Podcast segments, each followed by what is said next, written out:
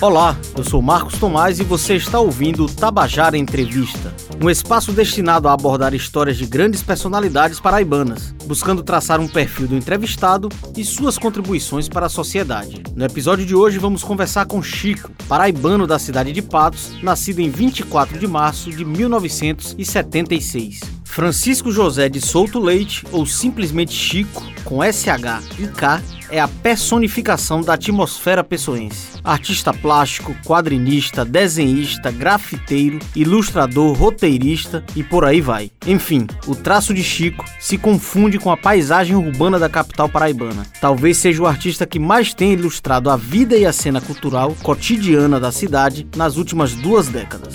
Mas Chico está além limites, divisas, fronteiras paraibanas. Como sua arte, o sertanejo é um artista do mundo, cosmopolita, premiado e reconhecido além mar. No papo conosco, Chico falou sobre essa relação com a sua Paraíba, o olhar cosmopolita sobre o mundo, arte marginal, conceitos sociais e muito, muito mais. Chico, primeiro é um prazer recebê-lo aqui no Tabajara Entrevista, esse espaço que a gente criou para exatamente apresentar o trabalho de personalidades anônimos paraibanos, mas que, enfim, tem, tem relevância em diversos setores, diversas atividades. Seja muito bem-vindo ao Tabajara Entrevista. E eu queria começar esse bate-papo contigo falando um pouco sobre, enfim, a essência do teu trabalho, né? É uma coisa curiosa e paradoxal, porque o Chico nasce numa Patos setentista, uma cidade de menos de 50 mil habitantes, e é uma grande, talvez a grande expressão da cosmopolita, né? Dessa coisa urbana que é o que marca o seu trabalho, né? Você tem é, é uma, é uma parabólica entranhada aqui na Paraíba e captando tudo que vem culturalmente do mundo, assim. Desde quando você se entendeu o Chico artista com essa referência patoense, assim? Esse paradoxo evidenciando, na verdade, o seu trabalho artístico. Rapaz, outro dia eu tava conversando com uma amiga, assim, e gravando um podcast também. E aí surgiu esse assunto, assim, né, cara, de, de, de eu ter esse, esse, trabalho, assim, que mistura muita coisa, muita referência, né, cara? E aí eu, a pessoa a respeito, assim, eu concluí que eu só soube que eu era isso quando vieram me dizer que eu era isso, porque, porque eu sempre fui desde que eu entrei numa banca de revista a primeira vez na vida, entendeu? E saía da banca de revista com uma Rock Brigade, com um mangá do Akira, entendeu?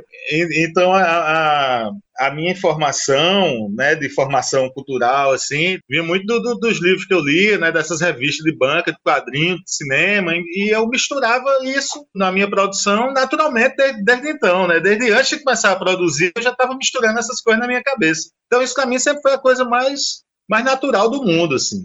Agora, talvez eu tenha demorado mais para incluir, para aceitar a informação regional dentro do meu trabalho do que essa informação essa informação universal, sabe? Eu era um adolescente ali do rock sertanejo, assim, que é uma cena, que é uma cena muito forte que já existe há muito tempo, né, cara? Do, do, do hardcore, né, do, do, do metal no sertão a gente entendia isso de uma maneira que era assim para ser isso, né? Para ser para ser do rock, para ser do punk e tal, você você tinha que negar o, o, o regional, né, cara?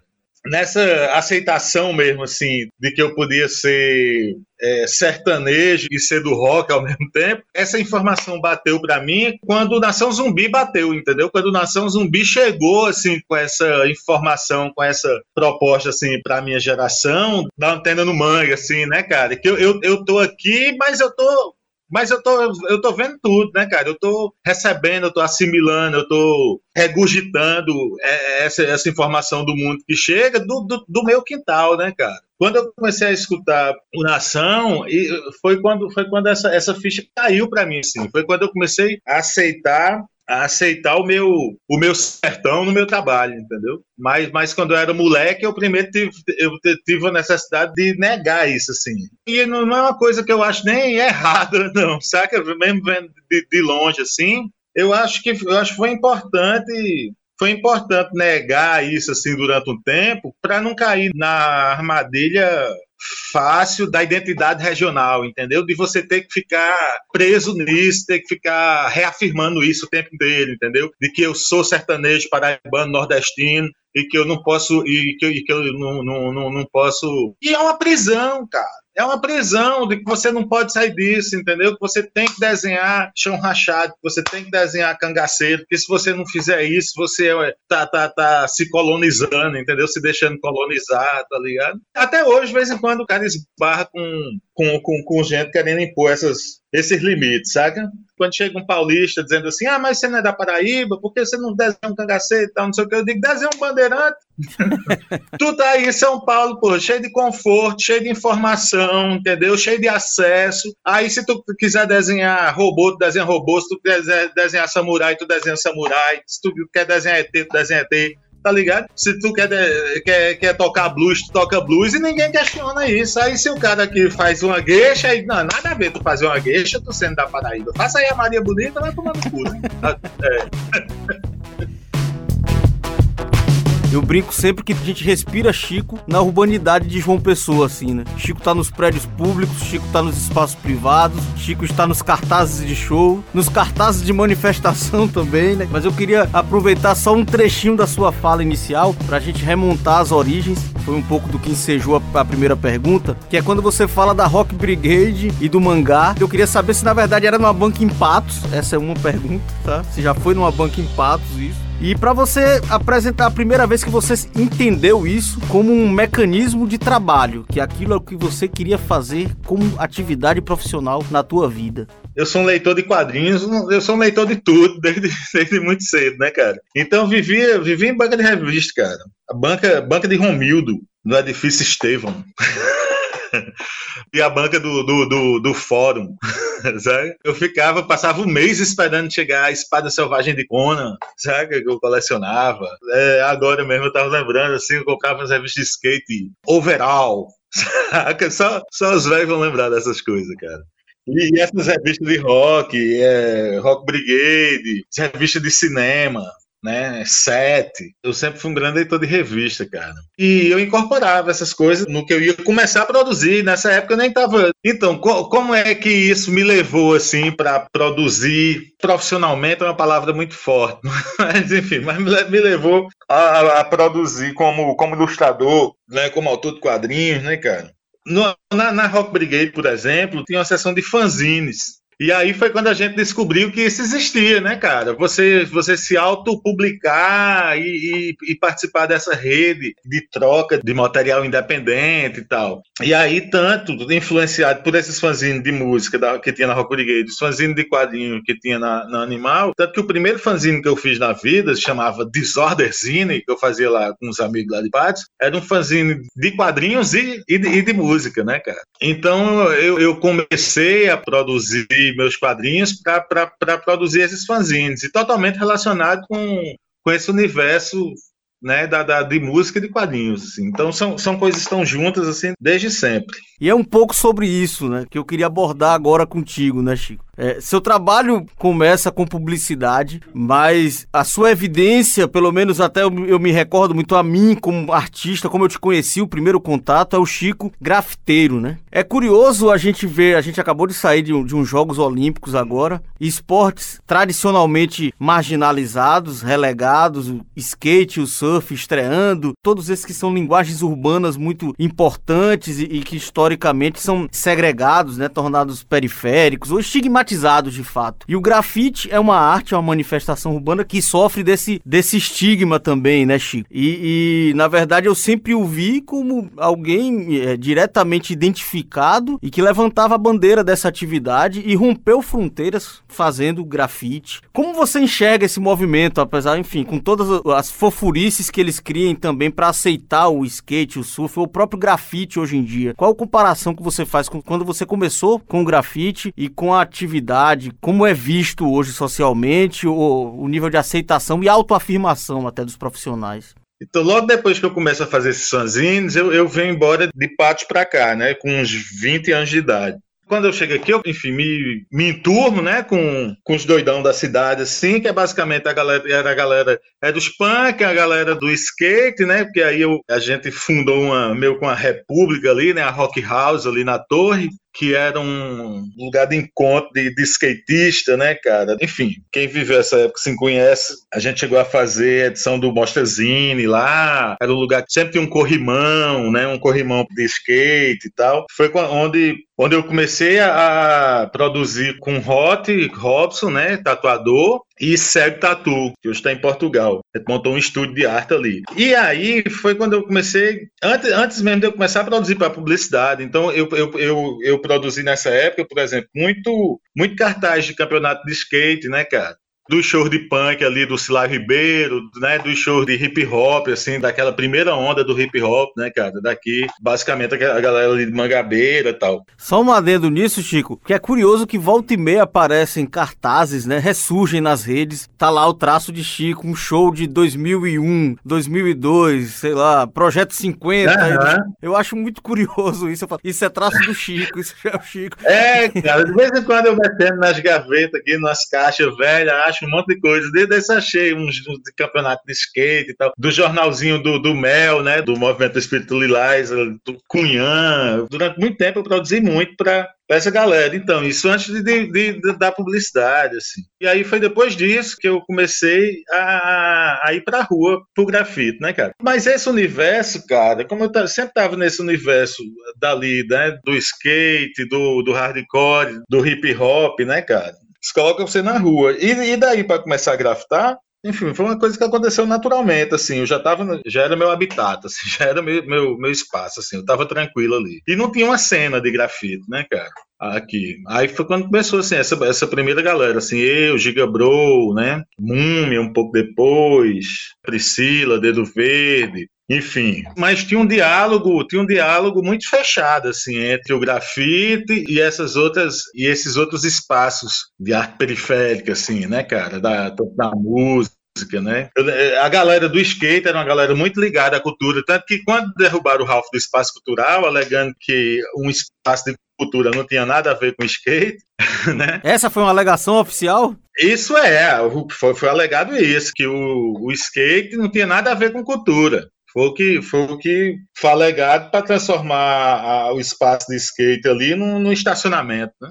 E você vê que a galera que, que frequentava aquilo ali era a galera que era a galera que estava começando a fazer cinema, a galera estava fazendo quadrinhos, estava fazendo música, né, cara? Quando você vai ver quem era esses caras, era, era Sacal, Japa, Carlos Dowling, Thiago Pena, a lista não tem fim, né, cara? Naturalmente você tem alguns episódios, né, realizando intervenção em algum em alguma parede, em algum muro. Queria que você escolhesse algum que pudesse relatar para nós assim de problemas, seja com a polícia, seja com o vizinho, ou exatamente exercendo a tua atividade ou manifestando a tua arte, que se deparou com alguma situação extrema. Rapaz, eu lembro de uma, tem muito tempo assim já, cara tinha rolado uma campanha para governador e tal, e já tinha sido proibido aquelas pinturas de muro de candidato, né, cara?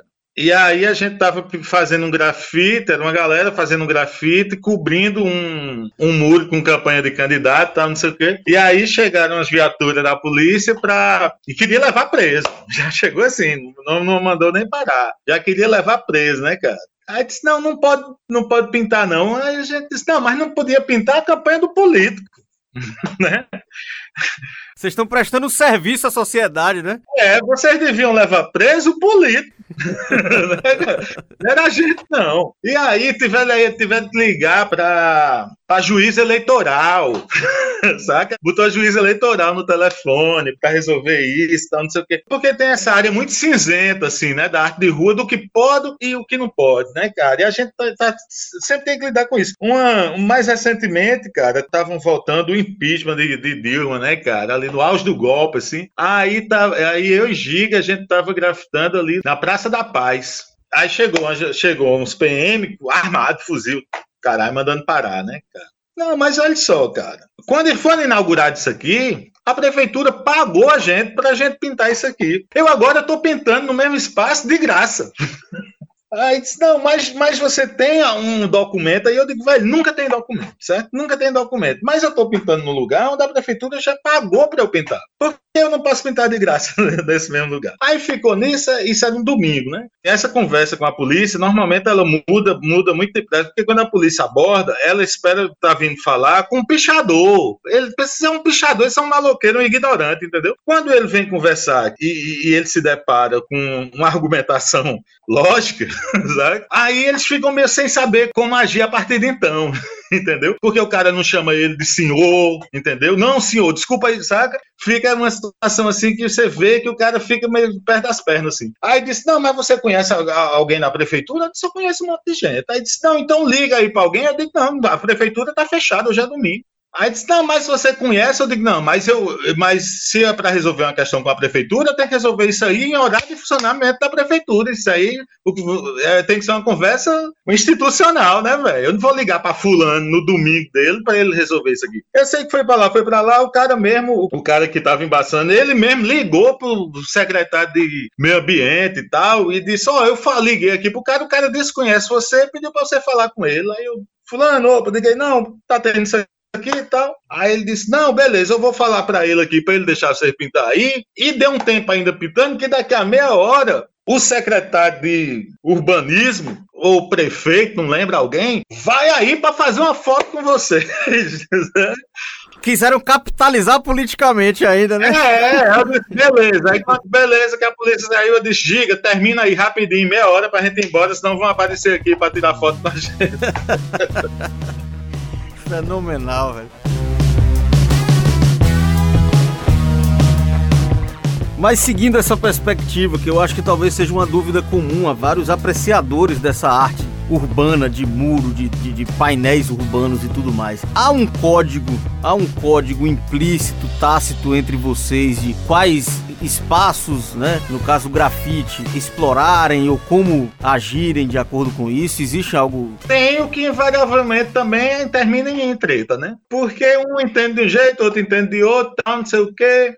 Por exemplo, assim, eu, eu, eu, vivo dizendo que ninguém, eu não conheço ninguém que seja mais artista do que, do que o, o pichador. Pichador mesmo, o cara que faz picho mesmo. Eu digo, olha, se, se, se ser artista é você ter, ter uma, uma, necessidade gritante dentro de você de se manifestar, né, esteticamente tal, não sei o quê, o grafiteiro é a maior representação disso. Porque o cara só vai se fuder, vai correr da polícia, vai apanhar, a família vai escrachar, o cara, o cara tem que gastar do dinheiro dele, pra, enfim, ninguém vai pagar ele para fazer aquilo. E o cara não consegue viver sem fazer aquilo, cara. E um trabalho é, absolutamente fora do escopo comercial, né, cara? Assim, enfim, um negócio totalmente sem futuro, né? E o cara não consegue viver sem fazer aquilo, cara. E aí, quando, quando a classe média, por exemplo, é, recrimina a pichação, o, o, argumento mais mais comum é de que eu de que não entenda aquilo, né? Eu não, eu acho feio, eu não entendo. Beleza, essa mesma pessoa vai num no MAN, vai pro MASP, aí vê lá uma parada,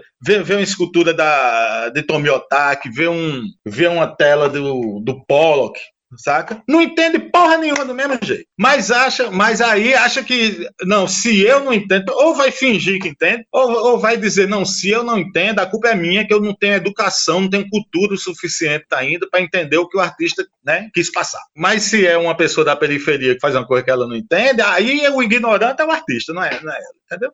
É puro preconceito. Ainda nesse, nesse espectro urbano de rua, como você fala, né? Onde sua arte emergiu e onde você se alimenta e retroalimenta. Eu queria falar exatamente dessa relação, mais especificamente com a música agora. Porque o Chico, na verdade, só não cantou, tocou mesmo ainda, né? Mas você, a sua relação com a música. Graças a Deus.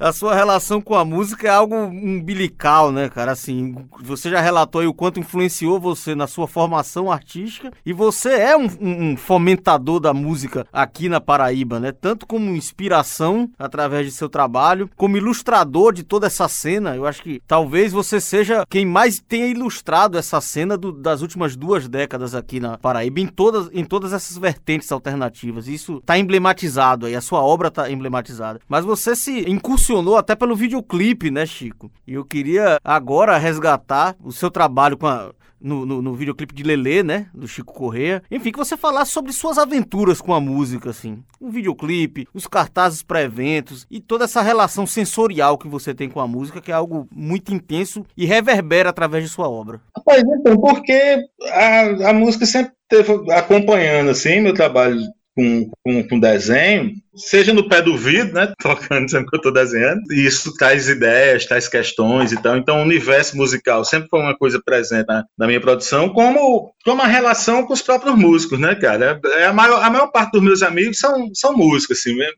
Então, sempre, sempre tive eu na casa, né? Eu na casa desse povo, esse povo, né, dentro da minha casa. E naturalmente isso sempre resultou nessa, nessa troca, assim, de gerar cartaz de show, né? Capa de disco, videoclipe, tem o videoclipe do Lele, que é uma animação. Tem também aquele, aquele longa do Burro Morto também, que, né, que eu fiz com o Carlinhos, com é, do Burro Morto. Enfim, tem sempre. De vez em quando ainda chega alguém assim, ah, Chico, vamos fazer uma animação. Eu digo, oh, me mata logo, me dê logo um tiro. Mas sempre assim, acho que não, não, não, tem um mês que eu não faço uma capa de disco. Um... Agora eu não tenho feito muito cartaz de show, né? Quando eu fiz o, o, meu primeiro quadrinho, assim, maior, mais longo, assim, que é o Blue Note, né? Que já, faz, já, já o título já faz referência a uma gravadora de jazz, né? Um selo. E aí eu criei um, uma, uma banda que são os personagens, né? Do quadrinho. Dia desse eu fiz uma série de quatro desenhos, que era uma banda, né? Uma banda bêbada, uma vocalista, né? Um trompete, baixo bateria, um jazz trio, uma cantora, assim. É, enfim, só olhando aqui pelo que tá aqui nas paredes, tem cartaz do Cabroeiro ali, tem capa de disco de Totonho, tem capa de disco de Nação. Inclusive, eu tô para fazer um desenho novo de Totonho esses dias que essa semana ainda eu faço. Fazer um desenho de Totonho dá trabalho, Chico? Rapaz, dá menos trabalho do que, do que ele. dá menos trabalho do que ser, do que ser amigo dele.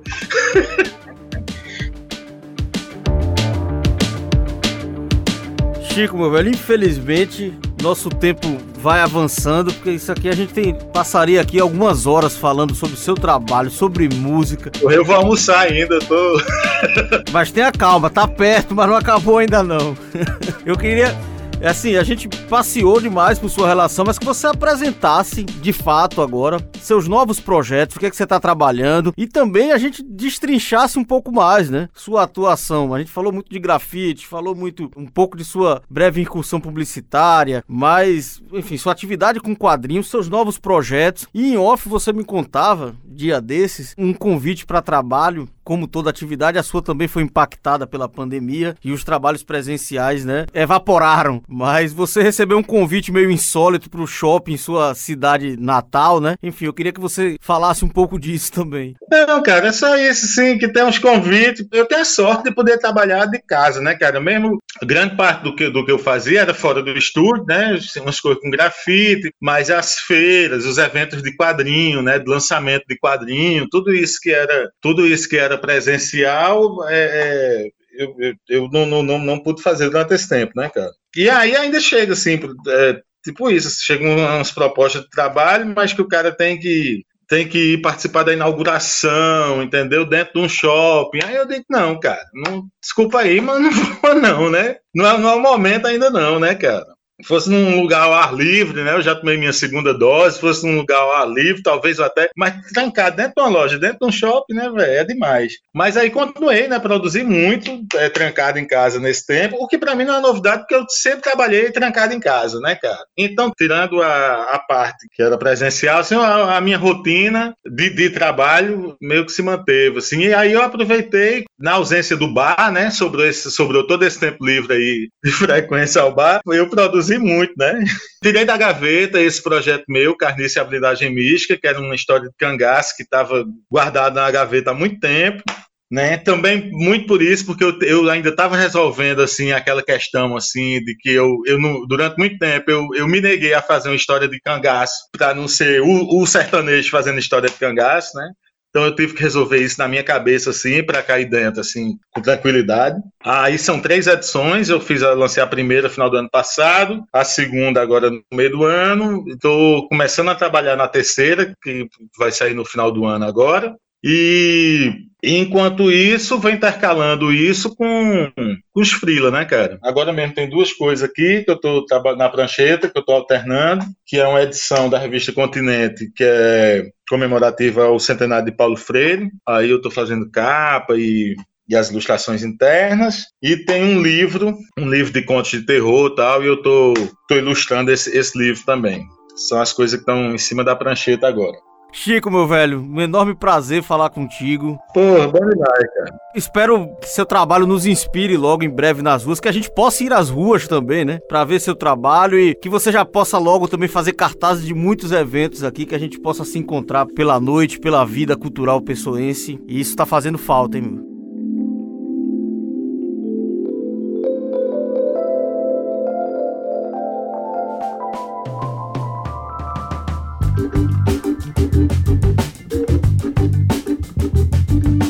Esse foi o Tabajara Entrevista de hoje e a gente também quer ouvir as suas sugestões. É bem simples. Na descrição deste episódio você encontra um link para as nossas redes sociais e também o WhatsApp da Rádio Tabajara. Lá você pode dizer quais as personalidades paraibanas que você quer ouvir nos próximos episódios. Este podcast teve os trabalhos técnicos de João Lira, produção de Raio Miranda, roteirização e apresentação, desde que vos fala Marcos Tomás. Até a próxima.